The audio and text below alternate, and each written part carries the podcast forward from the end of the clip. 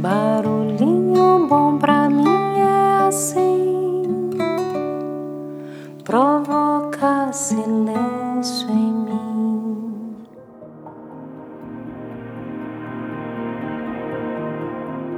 Porque às vezes fracassamos quando nos esforçamos demais.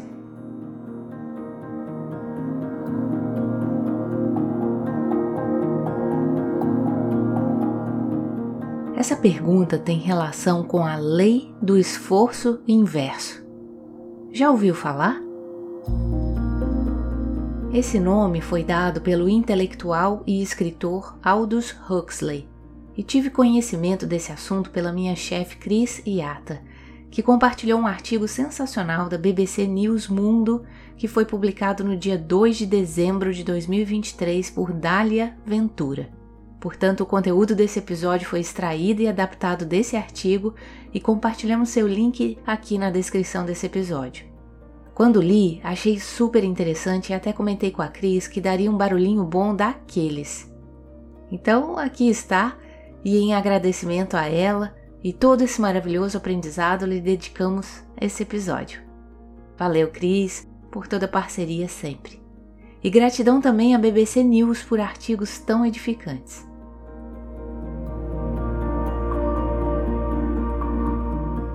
Então vamos lá. Vamos compreender melhor sobre o que estamos falando. O que seria essa lei do esforço inverso? Para começar, Huxley disse nesse artigo que às vezes, quanto mais tentamos, pior fica. Já sentiu isso em relação a algum projeto, trabalho ou mesmo situação mais desafiadora em sua vida? Uma maneira bem didática que o artigo procura explicar essa lei é fazendo uma analogia com a areia movediça, que aparentemente parece ter uma superfície sólida, mas quando pisamos nela, ela se separa em água e areia e faz o corpo todo afundar. E para sair dali é necessário muita força e também, especialmente, estratégia. Com certeza, ao falar sobre isso, você já deve ter lembrado aí de algum filme ou desenho com cenas clássicas de personagens sendo engolidos pela areia movediça, não? Agora, já se perguntou ou já refletiu sobre o que poderíamos fazer para não sermos engolidos pela areia movediça? A princípio, parece que o segredo mora em não se esforçar tanto, parando, simplesmente parando de lutar contra a areia e buscando boiar, deitando-se com calma para que o peso seja distribuído e a pressão diminua. E isso permitiria mover-se lenta e calmamente até uma margem ou um local de segurança para então sair dali. Observe que a dica é relaxar e soltar, em vez de forçar ou lutar contra o que se apresenta. Se você permanecer lutando, você afunda e se afoga.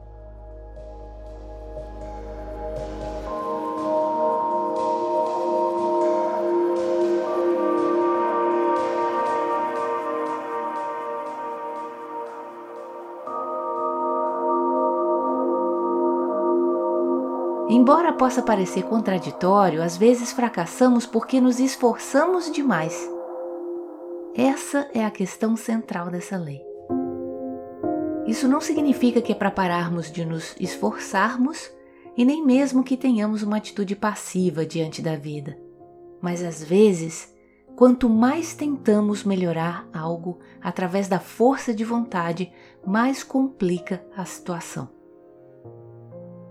O escritor Liev Tolstói ilustrou esse conceito em seu livro Ana Karenina quando descreveu o momento em que o proprietário de terras, Constantin Levin, encontrou harmonia no cultivo da terra trabalhando junto com os camponeses e escreveu assim: Começou a ocorrer uma mudança no trabalho que o enchia de prazer. No meio do trabalho havia momentos em que ele se esquecia do que estava fazendo e trabalhava sem esforço. E nesses mesmos momentos, sua fileira era tão bem cortada quanto a de Tite. Mas assim que se lembrava do que estava fazendo e tentava fazer melhor, sentia o peso do esforço e tudo resultava pior. Isso tem relação com o que os taoístas chamam de Wu Wei, que pode ser traduzido como ação sem esforço. Em linhas gerais, a ideia é que quando paramos de lutar e aprendemos a esperar e observar, vemos com mais clareza que existem forças externas que nos superam. E às vezes temos que seguir o fluxo e só agir no momento certo e com as medidas exatas para chegar ao destino desejado. Ao agir precipitadamente, cada passo é um erro potencial. E a emoção e o ego podem acabar guiando as decisões mais do que a razão.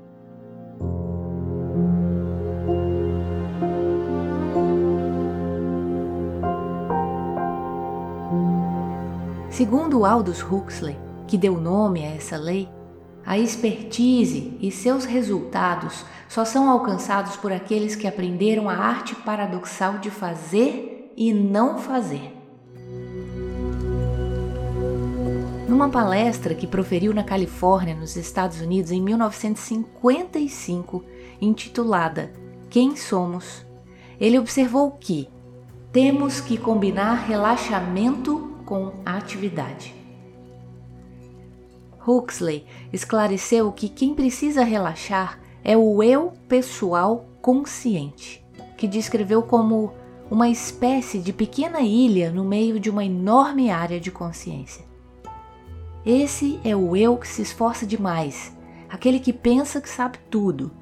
Porém, existe um outro eu, um eu mais profundo, com conhecimentos e habilidades que nos possibilitam simplesmente ser. Ao se referir ao eu superficial, Huxley diz que precisamos sair do caminho e nos libertar para permitir que a luz entre. Huxley se referia, por exemplo, ao que costumava ser chamado de alma vegetativa. É algo que herdamos, algo que faz coisas como digestão e regulação automática dos batimentos cardíacos. Ele também se referia a um outro tipo de eu, o eu interno, que funciona de uma forma completamente diferente da instintiva. É aquele eu responsável pelo que Huxley chamou de atos de inteligência ad hoc. Atos nunca realizados antes em sua história biológica e que, no entanto, são feitos com extraordinária eficiência sem que o eu consciente tenha ideia de como faz. Como exemplo, ele cita um bebê imitando um gesto de um adulto que ele nunca havia tentado fazer. Pela primeira vez na história daquele bebê, há algo que organiza toda uma massa de músculos conectados a um sistema nervoso elaborado para puxar aquele músculo específico para cima, o outro para baixo, um solto, o outro tenso, para reproduzir a careta que a criança viu no rosto de um adulto. É uma coisa muito misteriosa. Assim, existem outros eus que fazem parte de quem somos, além daquele eu que responde aos nossos nomes, que cuida de sua vida e tem o terrível hábito de se imaginar absoluto em algum sentido. Portanto, quando insistimos em nos esforçar para fazer algo que não estamos conseguindo, o que acontece é que o eu superficial eclipsa todos os outros poderes de nossos eus mais profundos e mais amplos. Se simplesmente relaxarmos, assim deixamos que brilhem. Entende? Em princípio parece super complicado, mas é mais simples do que podemos imaginar. Basta soltar o controle, deixar fluir e seguir o fluxo natural das coisas sem forçar e sem se esforçar demais.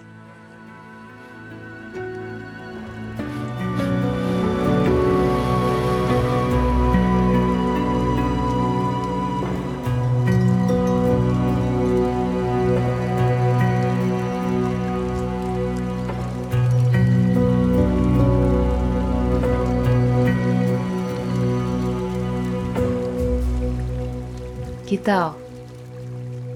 Huxley disse: temos sempre que aprender essa arte paradoxal de combinar o relaxamento do eu superficial com a atividade dos não-eus que carregamos conosco e que na realidade nos dão o nosso ser.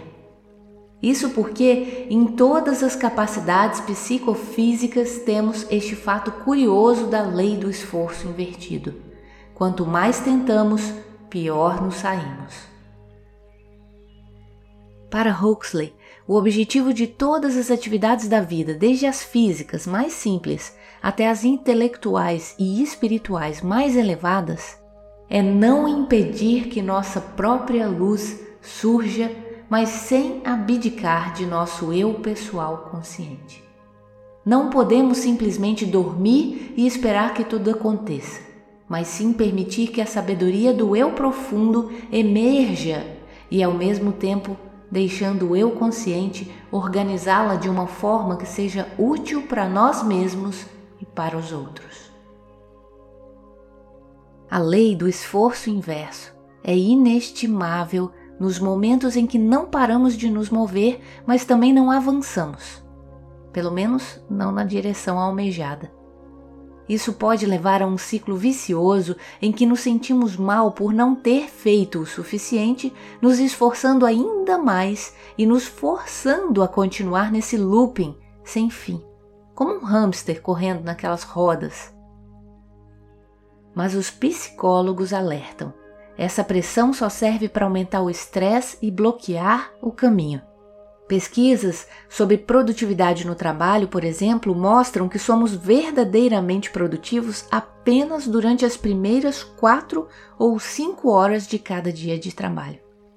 Depois há uma queda considerável no desempenho, ao ponto de a diferença entre trabalhar 12 e 16 horas ser praticamente inexistente. Mas é chique dizer que trabalhou até tarde, não é mesmo? É quase cultivada e admirada essa frase. Mas será mesmo? Qual o preço que se paga por isso?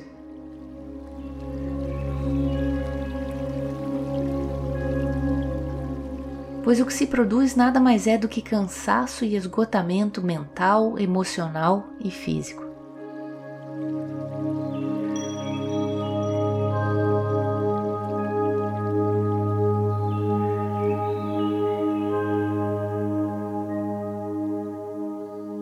Mas preste bem atenção. A lei do esforço inverso não é sinônimo de resignação, nem convida à passividade, à apatia, à inércia ou à mediocridade. Pelo contrário, ela incentiva a reflexão e nos motiva a pausar, parar, avaliar as circunstâncias e assumir a melhor atitude possível. Ela ajuda a reduzir o estresse em qualquer um dos dias ou períodos da sua vida pessoal ou profissional em que parece não haver saída ou nada além de pressão e estresse. Ficar obcecado com tudo o que precisa ser feito ou com as coisas ruins que podem acontecer não ajuda. Mas tomar distância psicológica e dar-se tempo para respirar significa uma forma de ajuda. Essa lei informal é uma ferramenta útil quando você está diante de uma página em branco que precisa preencher com pensamentos e não sabe como se expressar, seja você um escritor profissional ou não. E até nas relações interpessoais, ela tem o seu lugar. Às vezes, quanto mais você tenta se aproximar de alguém, mais a pessoa se afasta. Mas talvez você obtenha mais resultado seguindo aquela famosa frase que diz mais ou menos assim: Se você ama uma pessoa, deve deixá-la ir. Se ela voltar, sempre foi sua. Se não, nunca foi.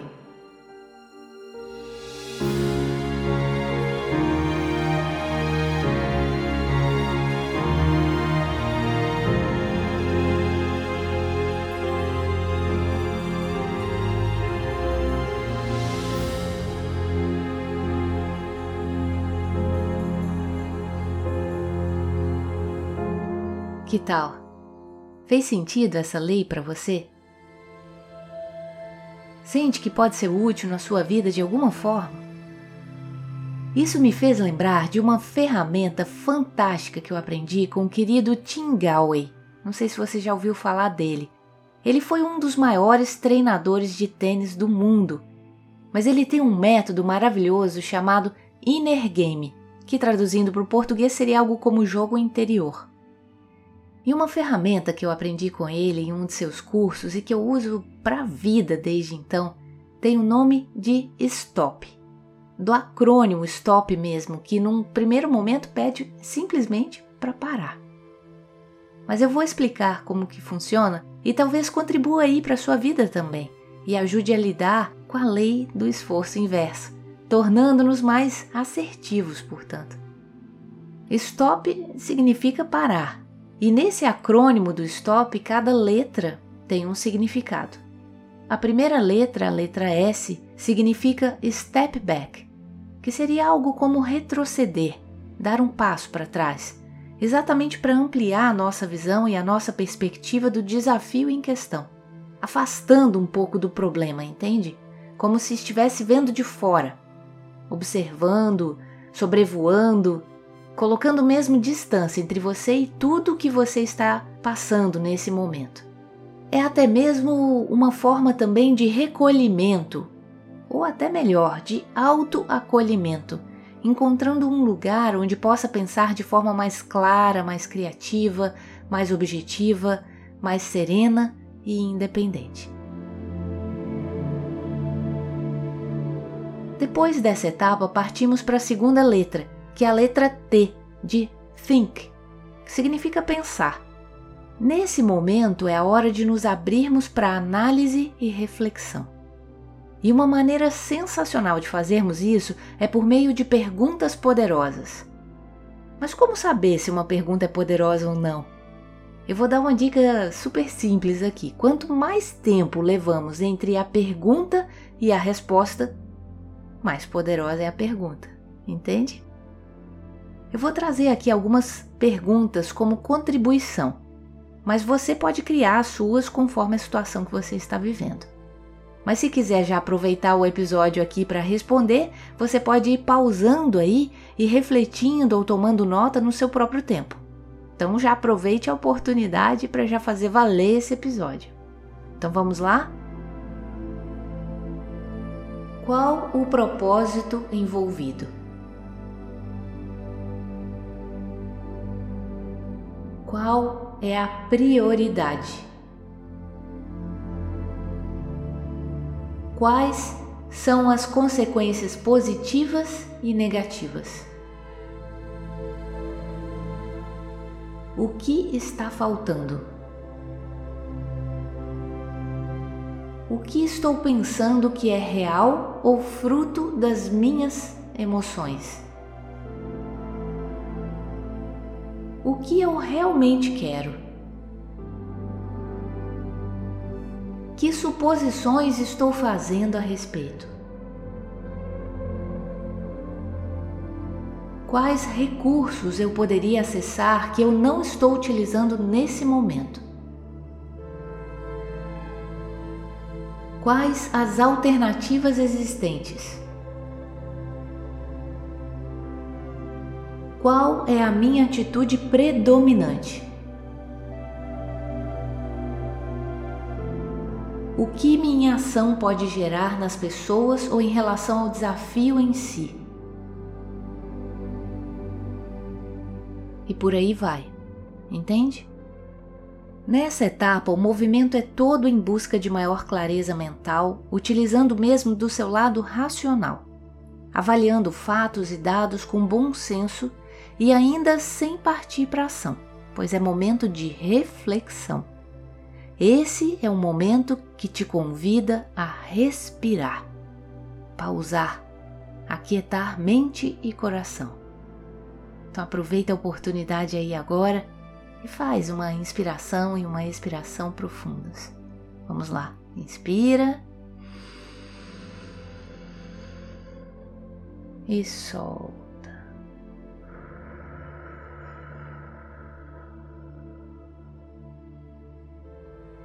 Depois disso, partimos para a terceira letra do acrônimo STOP, que é a letra O, de Organize, onde vamos organizar nossos pensamentos antes de prosseguir. Aqui buscamos dar sentido aos pensamentos, às respostas àquelas perguntas anteriores, considerando as prioridades e fornecendo uma clara e precisa sequência de ações mais assertivas e eficazes. Como se fosse montando aqui um plano de ação. E por último, mas não menos importante, partimos para a última letra, a letra P de proceed que significa prosseguir. Aqui revemos o ponto onde paramos quando iniciamos o exercício do stop e agora, com a mente renovada, serena e clara e repleta também de boas ideias, estamos prontos para continuar, prosseguir, mas de forma muito mais consciente e realizadora. Faz sentido?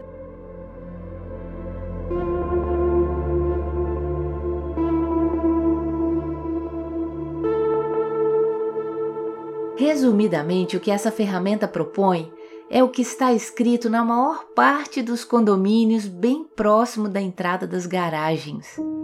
Você já reparou? A maioria desses condomínios tem uma plaquinha onde está escrito algo mais ou menos assim: Não buzine, abaixe os faróis, acenda a luz interna, identifique-se. Que tal? Sabe as práticas para a vida, não é mesmo? Assim, diante dos desafios, não buzinar significa não reagir de pronto.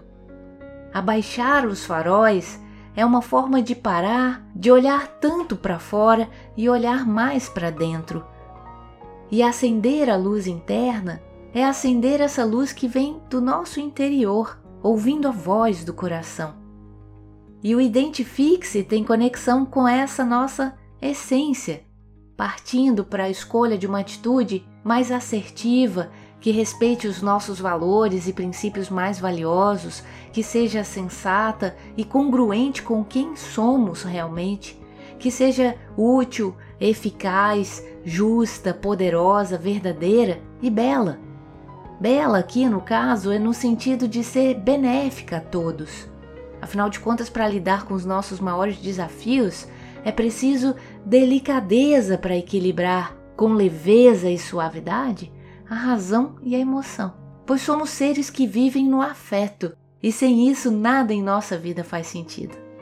E se mesmo depois de tudo que aqui compartilhamos ainda não encontrarmos a saída, eu deixo a gente com esse barulhinho bom. O que o amor faria?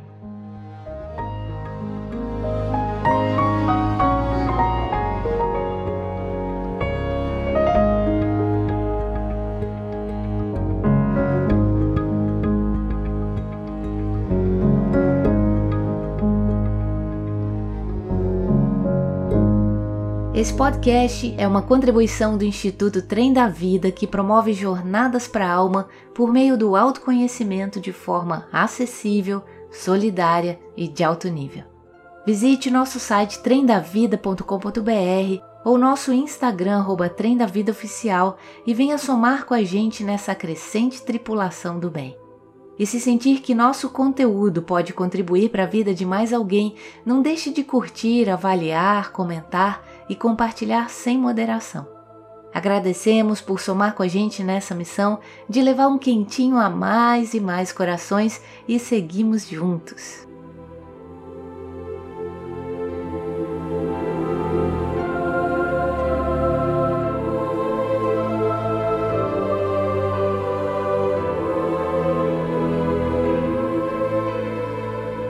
E para fechar com chave de ouro, eu compartilho aqui um trechinho adaptado da oração da serenidade que com certeza você conhece muito bem e que tem total conexão com tudo que aqui abordamos e transbordamos nesse episódio. Senhor, conceda-me a serenidade para aceitar as coisas que não posso mudar, a coragem para mudar as coisas que posso e a sabedoria para discernir uma da outra, vivendo um dia de cada vez, apreciando um momento de cada vez, recebendo as dificuldades como um caminho para a paz e aceitando as circunstâncias do mundo como realmente são e não como eu gostaria que fossem.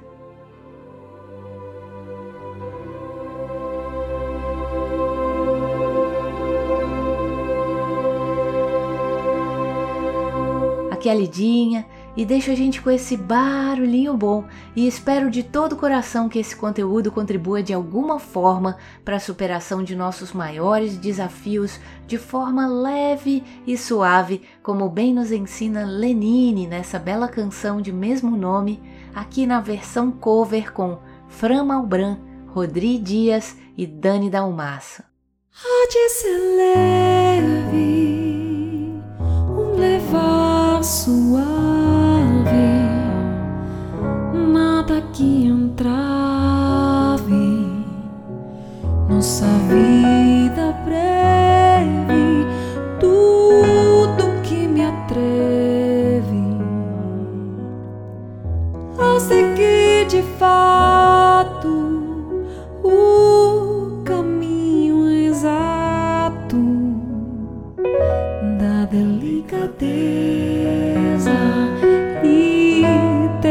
certeza.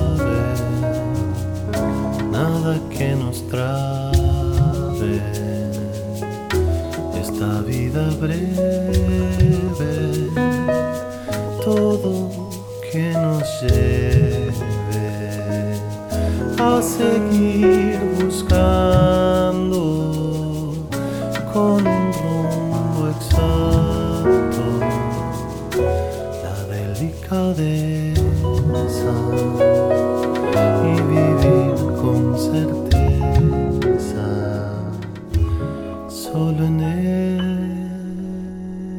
Carina.